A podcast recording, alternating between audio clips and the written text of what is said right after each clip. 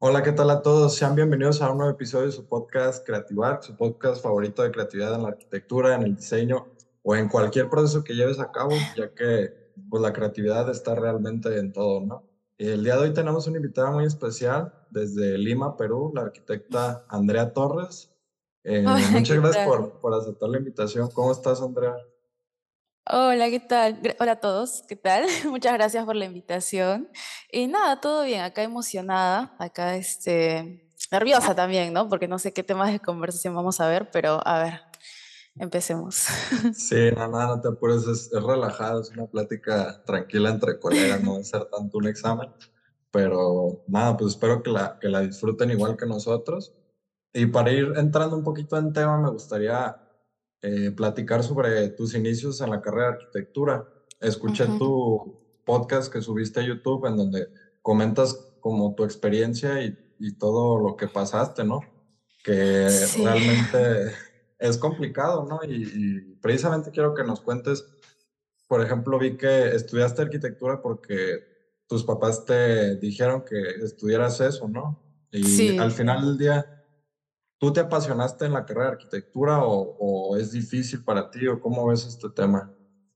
Eh, bueno, a ver, mi corazón siempre estuvo en el diseño, eso es lo bueno. O sea, desde chiquita supe que quería estudiar algo relacionado a diseñar, ya sea interiores o incluso arquitectura, porque desde chiquita, o sea, yo era la típica niña de, de comerciales, ¿no? Que arma sus casitas y se va a ser la futura arquitecta. Ya, yo era esa niña. Solamente que yo armaba casitas en el pueblito de mi mamá con ramitas y literalmente yo hacía cabañitas. Entonces, desde chiquita mis padres dijeron, ya, arquitectura va a ser. Y yo, bueno, está bien, o sea, era chiquita, pues, ¿no? Es como que me preguntaban, ¿qué vas a hacer de grande? Arquitecta, arquitecta, arquitecta, hasta que ya fui creciendo y me fui dando cuenta de lo que realmente es estudiar arquitectura, ¿no?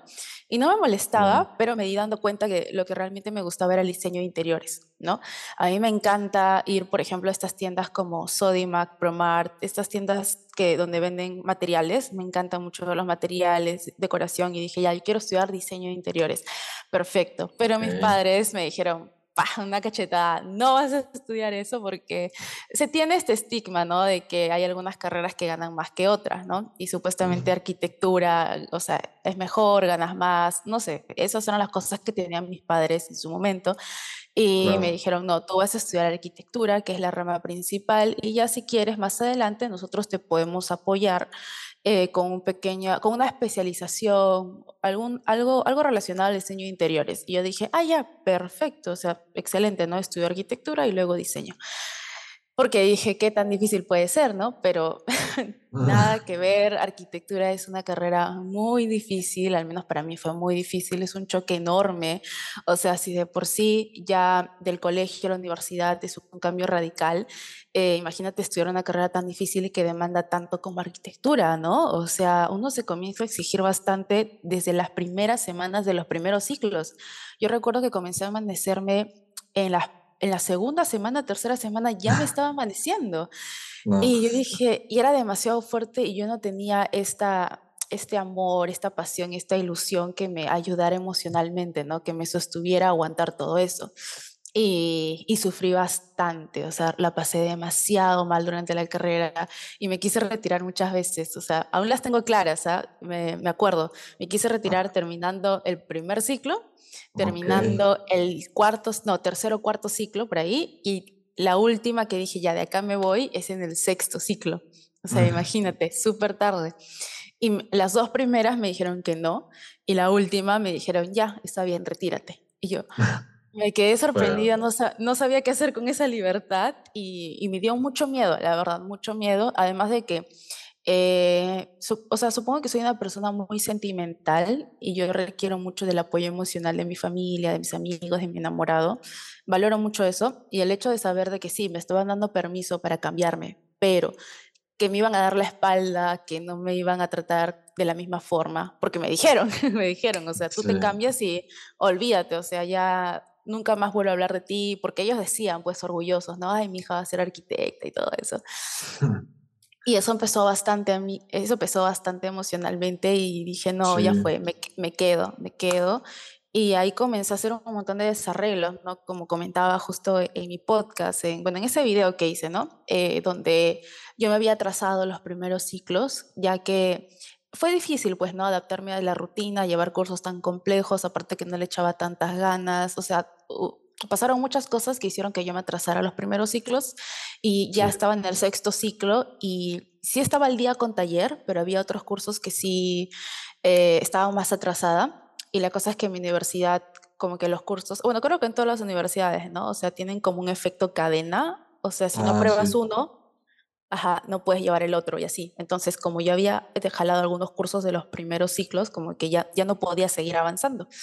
Entonces ahí comencé a, cargarme de cursos, olvídate, llevaba cursos que incluso hasta una vez eh, el decano de, no, no el decano no, sino un asesor de mi universidad me mandó un correo diciéndome, Andrea, ¿estás segura de que quieres llevar estos cursos? O sea, son muy difíciles. Y yo, sí, sí, quiero, quiero llevar todo.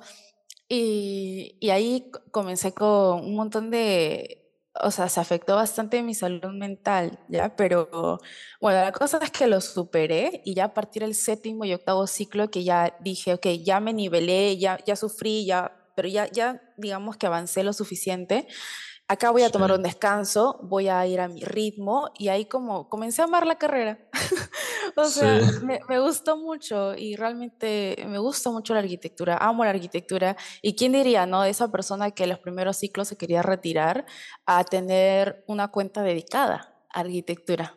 O sea, sí, precisamente A, eso quería llegar, o sea, vi que, que la pasaste muy mal, o sea, y se me hace interesante porque igual a más personas también les puede estar pasando, les pasó, ¿no? Y el que cuentes tu experiencia, pues de cierta forma puede crear conciencia en las personas que estén sufriendo eso y darse pausa o darse este, el tiempo de, de, retomar las cosas a su debido tiempo, ¿no? Y más que nada tener salud mental, porque sin eso, pues no puedes seguir adelante y no, no puedes seguir adelante. Y creo que la, la, el bicho este vino a exhibir eso mucho, ¿no? La salud mental y también en mi caso me pasó, pero no tanto, pero sí al estar encerrado pues era complicado, difícil, ¿no? Era ya muy, muy enfadoso estar ahí pues nada más en línea y todo sin poder hacer nada. Eh, vi que como lo comentabas en la materia en la que más te enfocabas era en la materia de taller, supongo que porque era la que más te gustaba a ti por la cuestión del diseño o cómo, cómo estaba esa parte. Claro, era lo más dinámico que, que tenía, ¿no? donde podía explorar un poquito más el tema de la creatividad, aparte que también era el curso base de la carrera, ¿no? Yo dije, ya me voy a enfocar en esto porque es el curso base y también me olvidaba de los demás, por eso, ¿no? O sea, sí, un poco de ambos, como que me gustaba, pero también sabía que tenía que priorizar bastante porque taller es un gasto enorme. Eh, y no podía darme el lujo de, de, atrasarme en eso. Yo decía, mira, puedo atrasarme en matemáticas, ponte que sí, es un gasto, obviamente, pero digamos que el gasto es solamente en la matrícula. Solamente entre comillas, ¿no? Porque repito, sí sé que es un gasto, pero en taller, si jalas taller, o sea, jalas pérdida de materiales, de ploteos, o sea, hay más dinero invertido, así que por eso también como que le metía bastante. Pero como digo, al final este, sí me llegó a gustar, me, me llegó a gustar bastante taller, e incluso una vez, no me acuerdo quién lo dijo, fue un consejo que me ayudó bastante e hizo que hiciera taller más bonito, es de que no veas al arquitecto, a tu profesor, como un profesor, sino míralo como un cliente. Porque si ya lo ves como un cliente, ya se siente más bonito, ¿no? Es como que, ay, mira, tú realmente estás haciendo un trabajo y le estás presentando a tu cliente y como que no sé, o sea, puede ser algo tonto, pero digamos que al menos te sube el ánimo, ¿no? Y yo cuando escuché eso decía, ah, mira, lo voy a ver así. Y ya como que me emocionaba mis críticas más, ¿no? Porque ya se lo llevaba al cliente. Pero ya eso pasó en los últimos ciclos. Ajá.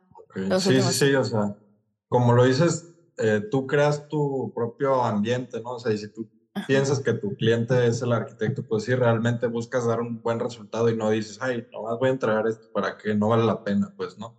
Pero también ahí vi que, que, decías que pasaste de ser como muy perfeccionista, obsesiva en los detalles, a preocuparse por lo necesario, lo cual también se me hace que necesario, ¿no? Bueno, en mi caso me pasó que dedicaba mucho tiempo a la clase de taller porque era la que más me gustaba, pero invertía hasta de más tiempo y al final de cuentas no contaban la calificación eso, entonces pues como que no, no, no aproveché al máximo otras materias por estar enfocado más en proyecto, como por ejemplo en cálculo. Sí, sí, sí, hay muchos cursos que son muy importantes, pero realmente, o sea, es que ya tenemos demasiado mentalizado que arquitectura es taller, cuando incluso hay otros cursos que son mucho más importantes, o sea, por ejemplo, hay un curso de mi universidad que se llama Madera, es un nombre más completo ya, pero en la universidad le decíamos Madera, donde veíamos detalles de muebles, por ejemplo, este, detalles de muebles, cómo hacer este, ay, ahorita se me fue el nombre, pero, o sea, cuando haces un Excel con los materiales y los gastos y las cantidades, se me Ah, fue el nombre ahorita. Un Algo así, ajá, sí, también te enseñan a hacer eso. Y yo, por ejemplo, ya a ese punto estaba tan preocupada por aprobar otros cursos y taller y la tesis que, por ejemplo, no le di tanta importancia. Y ahorita me arrepiento. Es más, quiero llevar cursos de eso. Llevé un curso, incluso ahora que me acuerdo, metrados, ya me acuerdo de metrados que, sí. por ejemplo, a mí me hubiese gustado darle más importancia, ¿no? Este, a esos cursos que quizá uno los ve chiquitos, pero en realidad no son chiquitos. Sí, no, pues al final del día, por ejemplo, el tema de los costos, pues es lo que rige mucha parte del diseño, ¿no? El presupuesto que tenga el Exacto. cliente es lo que vas a, Ajá, cómo te vas a adaptar al diseño al final del día. Y luego también vi que en exacto. el, en el proceso de estar estudiando y sufrías de migrañas, ¿no? Entonces Sí, ya, o sufro sea, hasta ya no ahora. podías, ok, ya, o sea, ya no podías trabajar todo el tiempo ni estarte desvelando y tú le decías a tus No, compañeros, ¿sabes qué? Pues yo trabajo hasta las 8 de la noche, no sé, antes y, y ya, o sea, y lo- sí, sí, los, la verdad se me hace, pues, que está bien de cierta manera porque no estás ahí desvelándote y sufriendo Mm, y en cambio aprendes a organizarte y a, y a optimizar tu flujo de trabajo, ¿no? Lo cual también es bastante necesario en el ámbito laboral. ¿Cómo viviste esta parte de organizarte tanto por la migraña como por las entregas? Claro, lo que pasa es de que em, sufrí con las migrañas a partir del tercer, cuarto ciclo, creo. Recuerdo que me dolía un montón la cabeza y yo estaba, yo soy una persona muy ansiosa, muy nerviosa y siempre me voy a los peores escenarios, ¿ya? Y yo le decía, Ok, mamá, me voy a morir, tengo un tumor porque me duele todos los días la cabeza, ¿cómo es posible? Y me llevaron, me sacaron un montón de cosas y me dijeron, no, esto es migraña y es por estrés. Y ok, yo, "Mm, ya. Pero a ese punto, como recién estaba en los primeros ciclos, como te digo, fue cuarto ciclo, creo, eh, como que no, todavía estaba en el proceso en el que jalaba algunos cursos y, ta- y también quería nivelarme, o sea, estaba en esa transición, ¿no? De que me estaba poniendo las pilas. Y ya llegó el punto en el quinto ciclo que yo dije, ya, esto tiene que cambiar, tengo que nivelarme, y ahí fue cuando comencé a trabajar como loca. Trabajaba, trabajaba, trabajaba, trabajaba, y las migrañas eran constantes. Y algo que no conté en el podcast, o sea, sí lo grabé, pero luego lo borré porque dije, ay, no, ¿qué va a decir la gente? Pero te lo voy a contar a ti. Es ok, de que llegó un punto en el que con las migrañas, o sea, cuando uno toma una pastilla, por ejemplo, para el dolor de cabeza, se te va, ¿verdad? Ya, pero si tomas sí, muchas veces una pastilla, ya no te hace efecto, como que tu cuerpo adquiere resistencia. Entonces yo, ya- yo ya no tomaba solo una pastilla para el dolor, sino tomaba dos pastillas. Y a veces con dos pastillas no se me pasaba, sino tenía que tomar tres pastillas. Yo llegaba a tomar tres pastillas así en una. Y llegó un punto en el que ya ni eso me ayudaba y comencé a inyectarme. Este, mi tía también sufre de migraña y ella me dijo, mira, hijita, yo cuando tengo migrañas, el doctor me recetó esta inyección y es completamente, o sea, sí lo puedes comprar en cualquier lado, esa inyección, no hay problema. ah, Este, no es nada ilegal, este, porque mi tía me lo recetó, pues me dijo, mira, hijita, esto me dio el doctor y ya yo me comenzaba a inyectar bastante porque ya las pastillas no me hacían efecto. Y luego comenzó Madera con este grupo de chicos que justo cuento en el podcast, ¿no? Que a ellos también les gustaba trabajar a las 2 de la mañana, pues, porque ellos priorizaban taller todo el día y dejaban el curso en la madrugada y a la madrugada querían que yo haga esos cambios y eso no era justo también, ¿no? Y pues la cosa es que llegó un punto donde una semana yo me inyecté como tres veces, casi, casi seguido, ok, casi seguido. Y yo ahí dije, ok, esto no está bien, esto tiene que parar. Y ahí comencé como a priorizar primero los horarios, ¿no? Dije, ya, a ver, ¿qué me está causando estos, estos dolores? Por ahora es el tema de amanecerme porque el no dormir también causa dolor de cabeza y en mi caso ese dolor migra, o sea, iba a- se iba convirtiendo en migraña y ahí fue cuando comencé a poner límites, ¿no? Yo les decía, chicos, yo voy a trabajar, obviamente, pero ya si ustedes me hablan más de las 11, por ejemplo, o más de las 10, yo ya no voy a responder. Y yo siempre les decía, pero siempre, siempre amanecía con llamadas perdidas, ¿ah? a las 12, a la 1, a las 2, bien tercos, y se enojaron conmigo. Y bueno, entiendo, ¿no? Porque uno tiene esta, este pensamiento de que en arquitectura no se duerme, e incluso me decían, ay, Andrea, ¿qué, ¿que tú duermes? y yo le decía, sí, por mi salud, o sea, por mi salud tengo que dormir. Y ahí comencé a priorizar los, el tema de, de amanecerme solo cuando era importante. Ahí comencé a regular mi horario, poco a poco porque de la noche a la mañana no comencé a ser organizada. Primero comencé con el tema de los horarios y luego después este, seguía siendo desorganizada. Lo único que respetaba era el tema de las horas de dormir. Hasta que un día estaba en una preentrega, creo, de madera, también de ese curso. Ese curso fue el que, el que me malogró, creo, porque comencé a sentir un dolor en el pecho bien fuerte, ¿ya? Un dolor en el pecho, pero horrible, horrible, horrible, que yo también dije, ah, me muero, me muero. Este, y ahí fue como un baldazo de agua fría porque dije, o sea, ¿para qué va, ¿de qué vale la pena todo esto, no? O sea, si me muero, realmente, ¿de qué vale, de qué vale todas las amanecidas, de qué vale todo el sufrimiento que estoy pasando, si me voy a morir ahorita?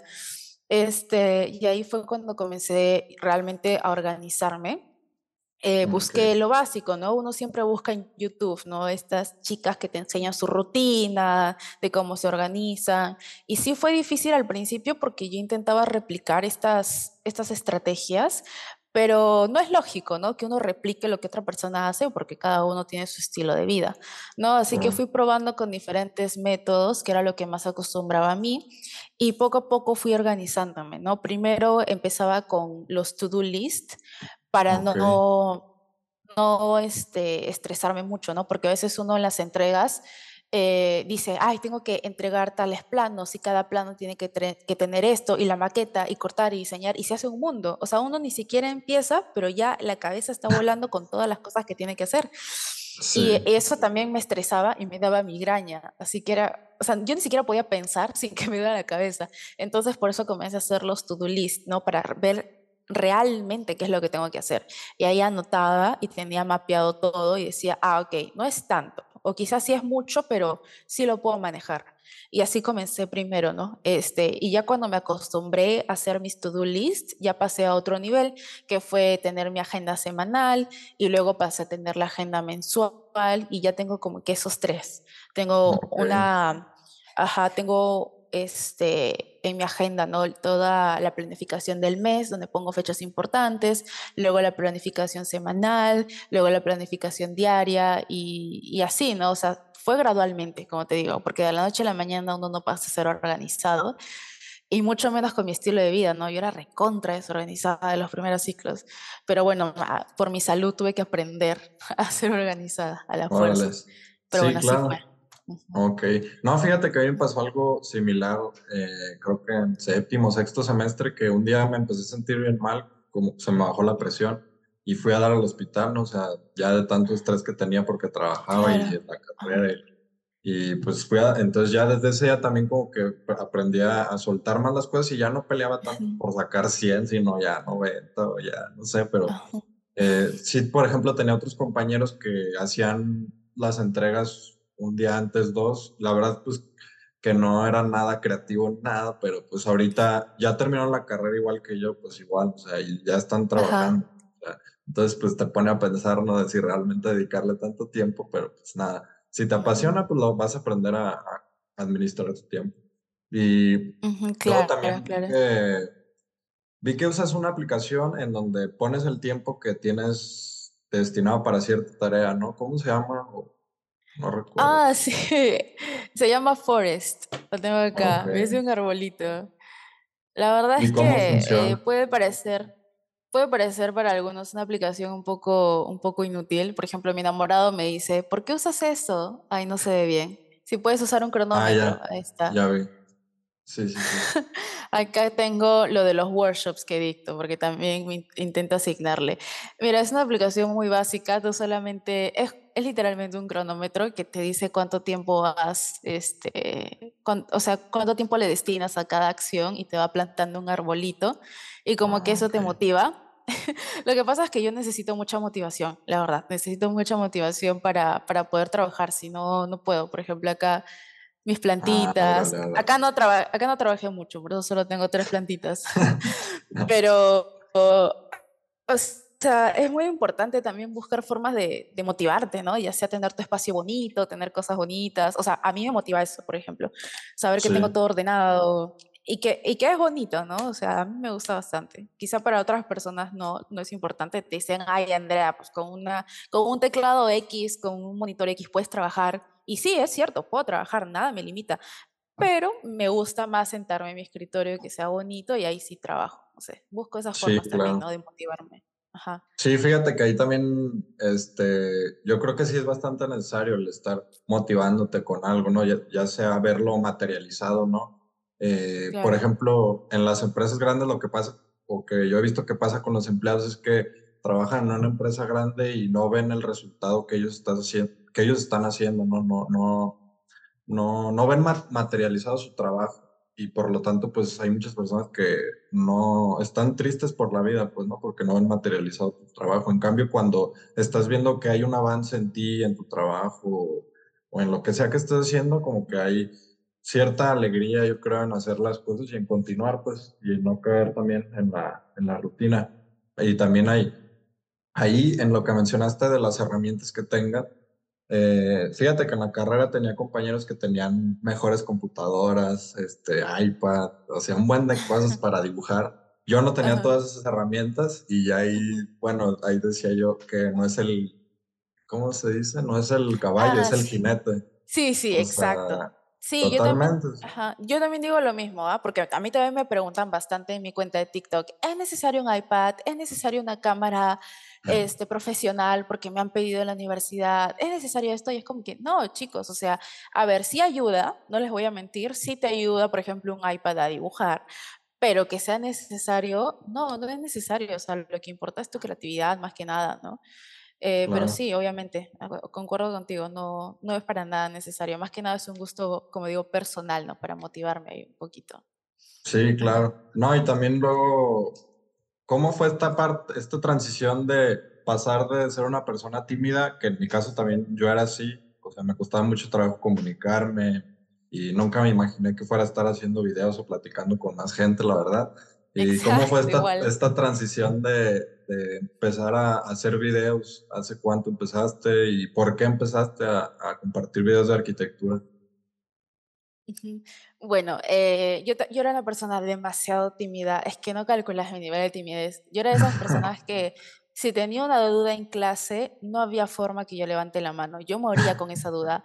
Si yo me perdía en la calle, o sea, no, yo no le preguntaba a nadie por indicaciones, yo me perdía para siempre, o sea, te lo juro, yo era una persona muy tímida y aún sigo trabajando en eso, ¿ah? Este, pero bueno, la cosa es que el cliché de todos los youtubers, ¿no? Que siempre dicen, yo siempre quise hacer videos y todo eso, y bueno, sí, yo también, yo siempre quise hacer videos, eh, siempre me, me, ha gustado grabar momentos, hacer videos para mi familia, para mi enamorado, ¿no? Más que nada. Eh, pero subirlos, esa es la cosa, ¿no? Porque a mí me gusta mucho hacer videos, pero subirlos era demasiado, demasiado fuerte para mí, ¿no? Porque como te digo, yo no, no, no hablaba, te juro que no hablaba. Si un extrovertido no me adoptaba, yo nunca hubiese tenido amigos, nunca hubiese tenido. Yo era la, yo era la introvertida introvertida a la que adoptaban, a la que jalaban, a la que decían, Andrea, ven, y yo iba, porque si no, yo nunca hubiese tenido amigos. Este, pero bueno, ya, la cosa es que me gustaba mucho hacer videos, pero no sabía cómo subirlos porque tenía mucho miedo. Hasta que, este, un día dije, ¿sabes qué? Justo fue pandemia, ¿no? ¿Sabes qué? O sea, eh, no me conoce mucha gente. O sea, si se burlan de mí, pues serán pocas personas, la verdad. Mm este, porque tampoco tengo muchos amigos. Así que comencé a hacer videos. Mi primer video que ya no está fue haciendo un dibujo, nada más. Hice un dibujo y recuerdo que cuando lo subí, este, publiqué, cerré, cerré la tiré mi celular y dije, ah, ¿qué hice? ¿Qué hice? Una vista tuvo ese video, una vista nada más en TikTok. Okay. Y, y, luego poco a poco fui haciendo este, videos de, de o sea, de lip sync, o sea, cuando tú hablas pero el audio ya está ahí abajito. Y lo relacionaba a escenarios de arquitectura porque era lo que yo sabía, pues, ¿no? E, era lo que yo podía compartir. O sea, yo soy una persona muy, este, muy crítica conmigo misma. O sea, si yo no subo algo de lo que sé, como que para qué lo subiría. ¿Entiendes? O sea, por ejemplo, si yo supiese bailar, bailaría y subiría videos, ¿no? Si supiese dibujar bien, también lo haría. Pero ¿qué cosas sé que puedo compartir, ¿no? Y sabía cosas de arquitectura. Y primero comencé a subir cosas como momentos, ¿no? O sea, ¿qué pasa cuando te olvidas el norte en un plano? Como que situaciones, compartí esas cosas de humor, ¿no? Por así decirlo, humor, estilo de vida, hasta que, me, mm, o sea, de forma muy orgánica me comenzaron a hacer preguntas, ¿no? Preguntas ya más, más serias. Y dije, ok, esto lo puedo responder. Y poco a poco fui respondiendo preguntas y así fue como o sea, se fue creando esto, ¿no? Esa comunidad donde yo ayudo a las personas con mis consejos, ¿no? O sea, son consejos del día al día. O sea, en mi cuenta, eh, lo único que enseño, enseño es Photoshop. Pero cursos de arquitectura, esas cosas, para eso está la universidad. Yo acá más que nada soy una amiga que te puede dar consejos, te puede contar su experiencia, como lo hice en el podcast, ¿no? De que no todo es fácil, o sea, está bien si por momentos odias tu carrera, está bien si por momentos te sientes cansada emocionalmente o físicamente, es normal. Créeme que lo vas a poder superar. Este, yo soy la prueba viviente de eso. Eh, y nada, como que ahí surgió ese propósito, ¿no? pero bueno, también eh, requirió bastante trabajo personal, ¿no? Porque no es que haya pasado de ser una persona tímida a subir un video así, sino yo quise dejar de ser así. O sea, es muy importante también, este, creo, eh, es muy importante el esfuerzo que uno le pone también, ¿no? Si yo me hubiese quedado o me hubiese gustado quedarme en ese papel de la introvertida a la cual adoptan, me hubiese quedado así toda mi vida, pero realmente me di cuenta que yo no quería eso para mí. O sea, yo quería expresar mis ideas. Yo tengo muchas ideas que me gustaría compartir y tenía que cambiar y bueno, poco a poco también fui trabajando en eso, ¿no? En superar el miedo, el roche, la vergüenza y básicamente como que intento mentalizarme en que la vida no se acaba por un error, ¿no? O sea, si subo algo a internet y me equivoco, ya se van a burlar de mí, lo que sea, pero no me voy a morir. O sea, y se van a olvidar, se van a olvidar y y otro consejo también que escuché por ahí, que no me, gustaría saber quién me lo dijo, fue eh, de que tú no eres tan importante. O sea, Andrea Torres no es tan importante como para que la gente se acuerde de tu error toda su vida.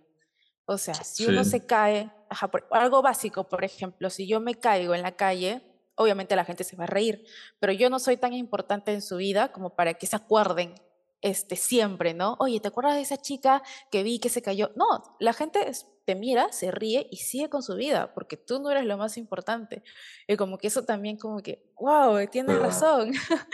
Ajá. Y como que tenía esos pequeños ejercicios, ¿no? Que poco a poco me han ido, me han ayudado a ir superando, ¿no? Este miedo, porque aún sigo trabajando en eso, la verdad, aún sigo, este, intentando eh, no ser tan tímida, ¿no? O sea, ya digamos que he superado un poquito esa barrera en redes sociales, pero en persona aún tengo que trabajar, ¿no?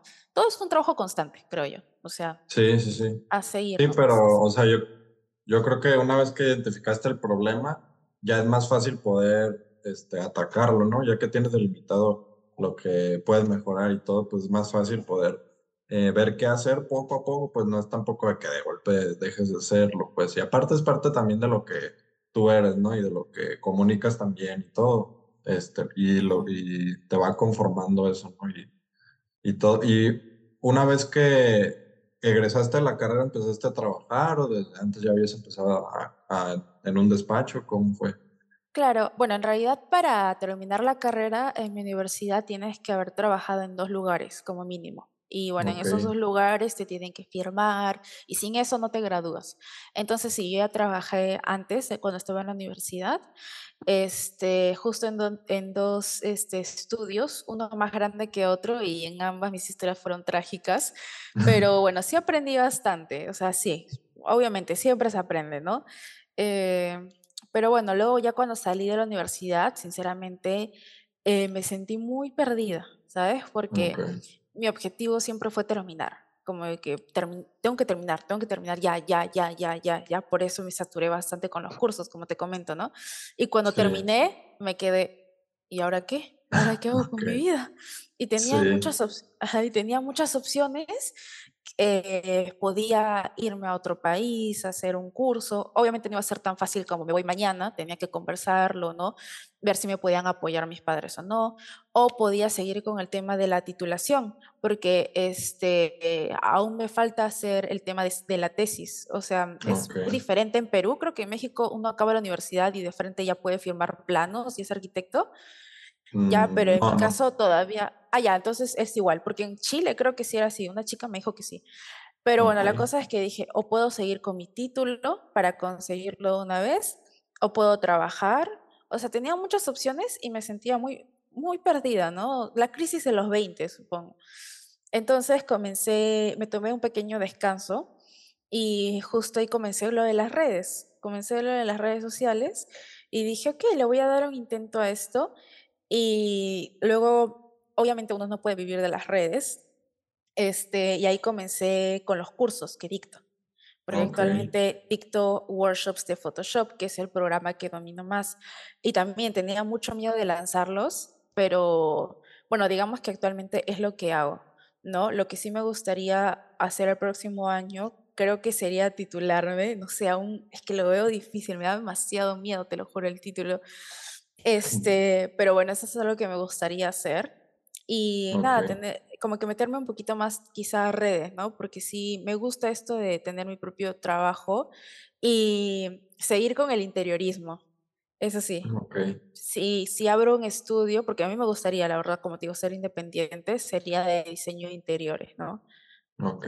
Definitivamente. Y lo tengo planeado, que o sea, sí o sí lo voy a hacer. Solamente que este año pues era como que de descanso, descanso entre comillas, porque sí he estado trabajando en estas cosas, ¿no? Sí, claro, no, súper bien, ¿no? Qué padre. Eh, y una vez que, bueno, ahora ya eres egresada, falta el proceso de titulación, a mí también me falta ese proceso, y sí, realmente yo hice mis prácticas de servicio social y hice una materia que era de tesis, eh, obligatoria, pues, no lo, no lo revisaron a detalle sin nodales ni nada, pero sí tuve que hacerlo. Hice un proyecto de agricultura vertical que ahí lo pueden ver en. YouTube.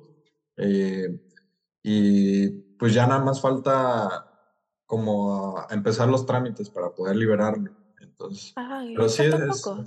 sí, ya falta poco por aquí. Ay, qué bien. Sí, sí. Ay, no, es un trabajo muy fuerte, ¿ah? O sea, ya saber que te falta poquito, yo estaría encantadísima.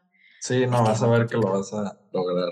No, sí, yo he dicho, yo cuando saque mi título, a mí, Andrea no existe, arquitecta. Mis padres no me van a decir hija, van a decir arquitecta, ven a cenar. Mi enamorado no me va a decir amor, me va a decir arquitecta. Voy a estar así molestando por una semana porque no, sé que me va a costar. Es que sí es complicado, demanda bastante, demanda bastante tiempo. Sí, claro, no, bien merecido, la verdad. Oye, y en la carrera y ahorita que estás trabajando tus proyectos, ¿cómo concibes tus ideas de diseño? Es decir, eh, ¿Cómo, ¿Cómo tienes tus ideas? ¿Un mapa natal, una lluvia de ideas? ¿O en el día a día te van surgiendo ciertos destellos? ¿O cómo es esta parte de, de las ideas? Sí, bueno, el tema de la creatividad, o sea, es muy, es muy diferente y surge de diferentes formas, la verdad. O sea, eh, usualmente cuando he hecho pequeños proyectos de, de interiores, eh, porque sí he hecho algunos proyectos para el restaurante de mi mamá, luego para la mamá de mi enamorado también este, tuve que diseñar eh, el segundo piso de su casa y todo eso. Y para esos momentos donde me tocan hacer proyectos, eh, primero lo que hago es buscar referentes. O sea, a mí los referentes me ayudan bastante, bastante, bastante. Y también me ayuda bastante simplemente salir a caminar y despejarme y hacer una lluvia de ideas en una bitácora. Y o sea, de esa lluvia de ideas como que se va a ir transformando, transformando en un proyecto al final. O sea, es así, es una evolución, no, no hay un orden, la verdad, porque es un proceso creativo, ¿no? Eh, también me ayuda bastante hablar con amigos, porque, por ejemplo, para el proyecto de la madre de mi enamorado sí fue muy complicado por el área. Eh, y no sabes cuánto, cuánto me dolía la cabeza encontrar una distribución perfecta. eh, para ese espacio y me ayudó bastante conversar con una amiga que también estudió arquitectura y entre las dos como que eh, veíamos una solución. No sé, o sea, hay diferentes herramientas que uno puede tener, ¿no? Para desarrollar un proyecto, ya sea pedir una crítica, pedir una opinión, tomarse un descanso es importantísimo, importantísimo porque al ser una carrera creativa tenemos que despejarnos, tenemos que ver ideas, ¿no? No solamente vamos a ver referentes en la computadora, sino salir, conversar y ver los edificios. A mí me encanta caminar y ver todo eso. Y, nada, eso, esos son los recursos que, que uso, ¿no? Y me gusta bastante, la verdad. Ajá. Hacer los mood boards, me encanta, me encanta. Porque ahí veo todas mis ideas. Ajá. Sí, también lo que dices de, de desconectarse y de salir de, de, esa tarea o de ese proceso eh, es importante, ¿no? El, el, vivir experiencias, el salir a caminar y todo eso al final del día nutre el trabajo de, del artista, ¿no? Del creativo, o sea lo que tú estás consumiendo en el día a día va a, va a ser lo que tú proyectes en el día a día. Se me hace muy padre porque si tu persona, si tú como persona creces como artista también, ¿no? Creo que una se, se complementa de la otra, ¿no? Y al final del día, como que es, eres una sola persona, pues a pesar de que sea un trabajo, digamos, siempre está ahí en tu cabeza rondando, ¿no? Sí, siempre, siempre. Cuando tienes ideas, ¿dónde las sueles guardar? ¿En tu agenda o, o en una nota? Sí, tengo una bitácora, una bitácora y ahí apunto cosas, ahí apunto, hago mis rayones, hago todo. Es una bitácora chiquita, chiquita de, creo que es la mitad de un A5 que lo tengo por ahí guardada, que me ayuda porque lo puedo llevar a todos lados. O sea, es chiquita, lo puedo, lo puedo sacar en cualquier momento y escribo cualquier idea que se me viene, porque yo soy una persona muy olvidadiza. O sea, si yo no lo apunto, nunca más me acuerdo. Así que tengo que apuntarlo ahí siempre para, este, para siempre verlo, ¿no? Si me acuerdo de algún material que quiero usar, lo apunto. Si me acuerdo de que tengo que buscar algún referente, algún arquitecto, algún diseñador, lo apunto. Si tengo que comprar algo, lo apunto. Pero todo, todo lo tengo que apuntar en esa, en esa bitácora chiquita. Si no, no puedo. Okay, okay. Bueno, continuamos después de un corto técnico por Zoom. Ya estoy pensando ahora sí en pagar porque ya no puedo con, esos cortes, pero bueno, ya, ya veremos. ¿Has probado, ¿has probado Jitsi? No. Eh, yo uso eso para enseñar. es igual a Zoom, exactamente igual. Hasta te permite ¿Ah, grabar. Ajá, pero puedes usarlo el tiempo ilimitado y es gratis. Ah, va, muchas gracias, lo voy a buscar. Ajá. Sí, yo también estaba considerando pagar porque dicto clases, pues, ¿no? Y mis clases duran cuatro horas y como yo soy muy pesadita con el tema de ser perfeccionista, es como que yo digo, ay, no, se va a ver feo que en mi clase, como están pagando por un servicio, se esté cortando, ¿no? Eh, no sé, me psicoseo bastante con, con, o sea, aún sigo siendo perfeccionista este, con algunas cosas. Y más cuando ofreces un servicio y te están pagando, pues, ¿no? Yo siento que tengo que dar lo mejor de mí porque no es gratis, pues, ¿no? Sí, claro. Por eso opté por Jitsi. Órale, órale. No, sí, al final del día, pues si están pagando, pues tú, tú das lo mejor de ti, ¿no? Y al final del día, el, el, dar lo mejor de ti va a hacer que te recomienden con otras personas, ¿no? Al final del día también. Y bueno, continuando un poquito con el tema de la, de la libreta, a este Leonardo da Vinci usaba una libreta común en donde anotaba todo lo que vivía en su día a día, un tipo de, de no sé, agenda, ¿no? Un diario, digamos pero ahí, o sea, imagínate una idea de, un carro y una idea de, de, física, de otra cosa totalmente distinta, de comida o no sé, de alguna experiencia, y al final del día esas ideas eh, mutan una con otra y crean algo nuevo, ¿no? Que al final del día eso también es como parte esencial de la creatividad, el, el llevar un conocimiento de un área hacia otra área, ¿no? Y se me hace bastante interesante porque también yo tengo muy mala memoria. Entonces, el estar anotando las ideas ahí como que me refresca la memoria y ya no estoy... Claro. Porque a veces, o sea, estoy en la noche y se me ocurre algo y, digo, mañana la anoto y ya mañana, o sea, digo, ¿qué idea tenía? O sea, ya no me acuerdo. Y es bastante frustrante, ¿no? es demasiado frustrante. También sirven las notas del celular temporalmente. Ah, sí, claro. Sí, uso uso la aplicación de Google, la de notas, y pues se sincroniza con el Google Drive y todo. Y está, está bien, la verdad.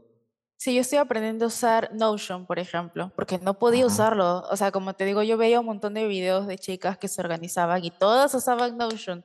Y yo quería forzarlo, pero no podía porque a mí me gusta mucho, o sea, yo soy de la vieja escuela, yo necesito papel y, y papel y lapicero para escribir. Pero ya ahorita como que me estoy acostumbrando más a usar Notion para, para organizarme mejor, ¿no? Porque a veces en una libreta es difícil editar las cosas. ¿no? Y, yo estoy en constante cambio porque, como te digo, no tengo un trabajo definido, ¿no? Cada, cada cosita, como soy independiente, va cambiando. ¿Qué post tengo que hacer, de editar? Si es que tengo que grabar algún reel, tengo que ir a algún lugar, eh, agendar las clases, no sé. Eh, es muy complicado tener todo eso en papel, así que por eso lo hago en Notion, pero mis to-do list sí o sí en papel, eso sí. Me gusta tachar, si no tacho es como que no, he trabajado. Ajá, no hubo avance, exacto. Ok, oye, y en este proceso de, estar anotando las ideas y organizando, ¿cómo sintetizas tus ideas para comunicarlas a, todo el mundo en TikTok, en YouTube? O sea, tú tienes una idea compleja y cómo la haces para llevarla a una plataforma que, en la que tienes que comunicar pocos segundos o minutos. Ajá, es muy complicado porque yo soy un loro, o sea, yo hablo demasiado. Es más, perdón si no te he dejado hablar porque yo hablo y hablo y hablo y hablo y no me detengo y ha sido muy complicado porque también me hacen preguntas este, muy, o sea, muy personales, por así decirlo, referente a la carrera, ¿no? O sea, cómo lidias con las críticas, cómo lidias con una mala nota y no se puede sintetizar eso, al menos yo no puedo, yo tengo que hablar, hablar, hablar y expresarme. Eh, quizás es una pérdida de tiempo, pero grabar varias veces. O sea, voy grabando y cada, con cada grabación como que ya el tiempo se va haciendo más corto, porque también me doy cuenta que repito muchas cosas, ¿no? Y, y hago eso, este, pero ahora estoy comenzando a escribir. No me gustaba mucho escribir porque lo sentía muy forzado, los ya como un guion y yo no quiero eso, pero me he dado cuenta que también si es que no escribo, se me pierden muchas ideas, repito muchas ideas y, y así no, eh, es mucho más fácil, ¿no? Editar un texto que estar grabando una y otra vez. Porque eso es lo que hacía, ¿no? Grababa, ponte un video que ni siquiera llegaba a los tres minutos y no completaba la idea. Luego grababa otro video donde ya casi completo la idea, pero no la terminaba. E igual ya había llegado a los tres minutos. Y así, y así, y así grababa demasiadas veces hasta que eh, dije, no, mejor voy a escribir. Y ya escribo un texto enorme. O sea, no te imaginas el texto que escribo porque yo, o sea, estoy hablando, ¿no? Estoy hablando, estoy escribiendo, hablando. Y luego una vez que veo tremendo texto, digo, Dios mío, esto no va a entrar en mm. tres minutos. O en los tutoriales que hago en Instagram, ¿no? Que duran un minuto este, porque también hasta para hacer un tutorial me extiendo. Eh, y bueno, por eso lo escribo y ya lo voy, lo voy cortando, ¿no? Digo, ¿esto realmente es importante o es más importante el mensaje de abajo? Mm, no, más importante es el de abajo, así que lamentablemente voy a tener que eliminar el de arriba y así voy como que filtrando la información hasta que ya me quedo con un video cortito y ya eso lo, lo digo, ¿no? Lo hablo, lo digo y lo intento hacer de la forma más... Eh, espontánea posible, ¿no? Porque no quiero que parezca que estoy leyendo. Pero bueno, eso es lo que me ha funcionado hasta ahorita. Órale, sí, fíjate que ese, ese tema del guion también. Yo inicié con, haciendo mis videos de YouTube con un guion, pero la verdad es que sí me dijeron, no, se ve bastante este, forzado y pues sí, obviamente iba empezando y con guion pues era, pues no era nada natural, aparte había muchos cortes y no sé qué, entonces de pasar de guiones empecé a hacer videos así de lo que saliera y ya nada más editaba este, lo que se repitiera. Y, y, así fue mejorando, creo, el proceso hasta ahora que estoy estudiando un poco del, storytelling. No sé si has escuchado de él. O sea, el contar historias. Te enseña a contar una historia. Claro, sí, al final del día, si vas a comunicar algo, pues se me hace una herramienta bastante eh, padre o bastante útil para conectar con las personas de una mejor forma. Por ejemplo, no sé si has visto, bueno, me gusta mucho cómo cuenta historias este Juan Pazurita en, sus últimos videos, o sea, mete una voz en off y, y va narrando una experiencia, pero se, siente, te, sí, ve uno de sus videos, eh, voy a pasarte uno que como referencia, pues, porque no todos me gustan tampoco, pero este, sí, o sea, graba tomas y va narrando con con la voz eh, esa experiencia. Entonces está bastante interesante y, conectas bastante. Y a pesar de que no lo está hablando así como, como tal en un blog, eh, se me hace padre, ¿no? Entonces he estado tratando de traer eso también a, algunos videos que he hecho en el canal. Y, nada más lo quería mencionar, pues porque se me hace algo bastante padre. No, sí, es eh, muy importante saber cómo llegar a las personas, cómo, o sea, toda una idea que tienes, una idea compleja en la mente, pasarlo a un minuto o a tres minutos. O sea, es una habilidad que vamos adquiriendo, creo, también. Sí, sí, sí, claro, porque si al final de él estás hablando a alguien ¿no? y quieres llamar su atención, pues, y, y, cómo la vas a hacer para que te ponga atención si hay tantas personas, pues con, este tipo de estrategias que, que, te pueden ayudar, pero también yo creo siendo tú, ¿no? Siendo natural y no fingiendo ser alguien más que no eres. Claro, claro, eso es muy importante. Muy, se nota, creo, al final también cuando te ven en persona, ¿no? Cómo eres. Sí, también. Oye, ya para, para ir cerrando, eh, ¿cuál es tu método de aprendizaje que más usas? ¿Lees o te gusta más eh, ver videos? O ah, sí, ver videos. Yo soy una persona muy visual, muy visual. Me encanta que, que me cuenten cosas, puede ser. O sea, si tú me cuentas, soy muy curiosa, me encanta que me cuenten cosas, cosas interesantes, datos. Y o sea, a veces me quedo con esos datos este, por años, ¿ah? Eso que soy una persona olvidadiza, si realmente eh, me lo cuentan de una forma interesante, que llame mi atención, me gusta ver videos, así ah, me ayudaba bastante a la universidad. En las clases de historia nos mandaban a memorizar demasiadas cosas, demasiadas cosas, o sea, eh, como 50 edificios, ponte, y de cada edificio su nombre, el material, quién lo hizo, quién lo mandó a hacer. Este, teníamos que aprender a dibujar su planta, a dibujar la fachada. O sea, era horrible, horrible historia. Y son cinco cursos de historia. Y yo para poder este, aprender esos cursos buscaba videos. Buscaba videos de la construcción de todo eso y al ver como que entendía mejor y eso es lo que me ha funcionado a mí, porque soy una persona que se distrae demasiado, me distraigo demasiado y si tengo un texto, es como que pasa una mosca y yo me quedo viendo la mosca y me quedo viendo otra cosa y me pierdo y nunca, nunca termino. Así es lo visual. Ok, órale, sí. Pues sí, cada quien tiene su método de aprendizaje al final del día y, y, encontrarlo rápido es bastante necesario porque si no, como dices, eh, nunca vas a poder aprender a gusto. si no puedes leer un libro, pues vas a estar distrayéndote y ya, ya valió. Pero bueno, este, ya la última pregunta que tengo es, ¿qué es lo que consumes en tu día a día? Ya sea, no sé si ves arquitectura, muchos videos de arquitectura o más otros podcasts, un poco que nos puedas compartir de eso. En general, digo, no, no tiene que ser arquitectura. Uy, a ver, curiosamente, este, no consumo mucha arquitectura, puedes creerlo, al menos en TikTok, que fue mi plataforma inicial. Eh, casi nunca, casi de mi For You page, casi nada de arquitectura, porque intento no saturarme mucho. O sea, ya estoy lo suficientemente saturada con mi cuenta y con los pequeños proyectos que veo y con todo eso que, no sé, me, quedé con ese pequeño trauma, ¿sabes? De, no saturarme mucho. Pero me gusta seguir varias páginas de diseño en Instagram, eso sí, porque como te digo, lo visual, lo chiquito, lo, lo rápido, eh, eso me encanta, porque ahí puedo tener referentes, eh, referencias automáticas, ¿no? O sea, eh, mejor, instantáneas, mejor dicho. Así que, o sea, un montón de, de páginas de diseño. Pueden entrar a mi Instagram si desean y pueden ver, porque soy muy selectiva a lo que sigo, eso sí. O mm, sea, como yo tiendo a perder mucho tiempo en redes sociales, digo, mira, si voy a perder tiempo, que al menos ese tiempo eh, perdido sea aprendiendo algo. ¿Entiendes? O sea, cosas de entretenimiento o personas, figuras públicas de entretenimiento, me tienen que realmente gustar para seguirlas. O sea, realmente en, mi Instagram van a encontrar que yo solamente en su mayoría sigo páginas de representación arquitectónica, e, esas páginas en general.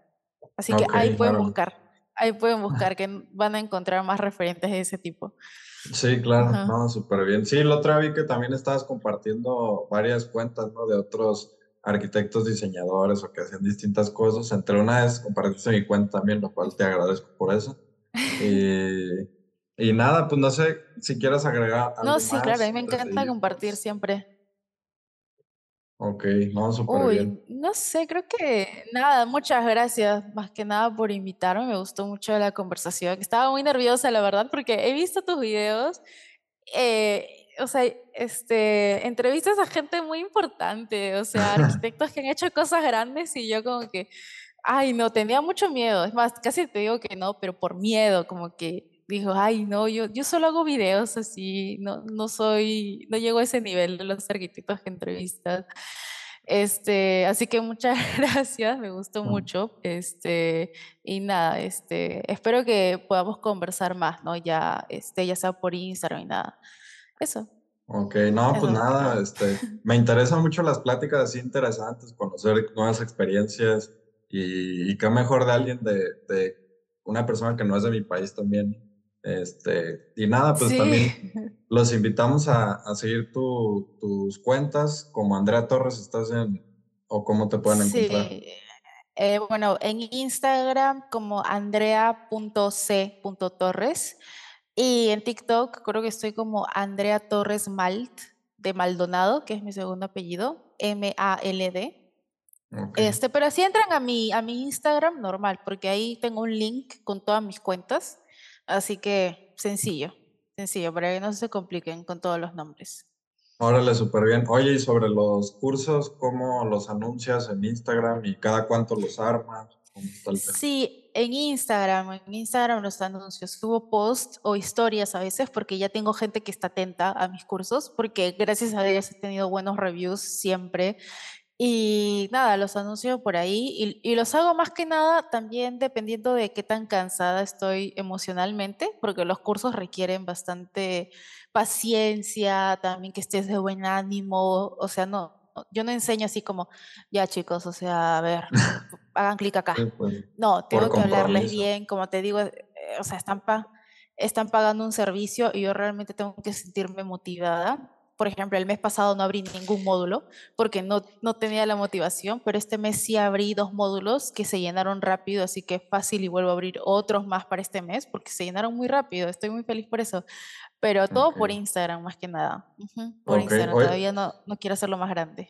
ah, está bien. Oye, y es sobre, en Photoshop en específico, pero es sobre ilustraciones o sobre renders o como que un poquito más.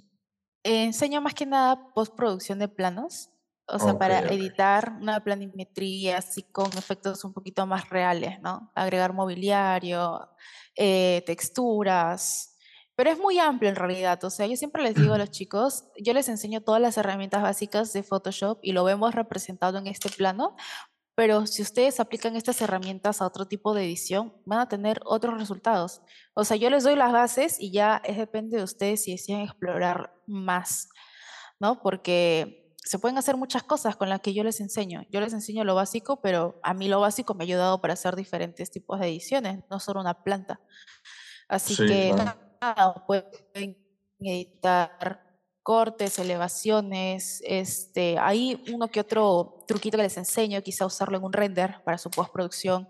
Todo es cosa de que exploren.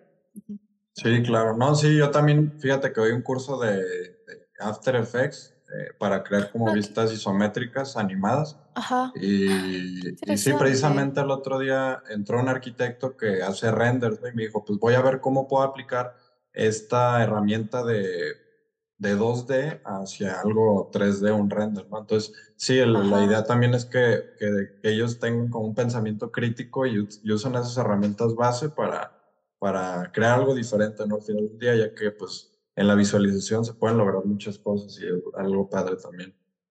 claro, claro. Ajá. Qué interesante, no sabía que enseñabas eso. A mí siempre, o sea, me, ha me ha llamado la atención, pero digo, ay, qué flojera, porque son muchas cosas. O sea, Sí, son son muchas muchas cositas que tienes que cosas. configurar. No Sí, podría, me estresaría.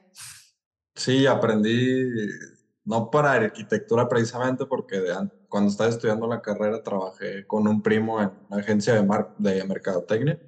Entonces, este, hacía banners, imágenes para redes sociales y, y luego me compró un curso de After Effects como para hacer videos también enfocados a eso. Y ya luego poco a poco yo, yo fui metiendo como lo de la arquitectura y ahora pues armé el curso. Y ahí luego te invito cuando, cuando abra estas fechas para que le entres.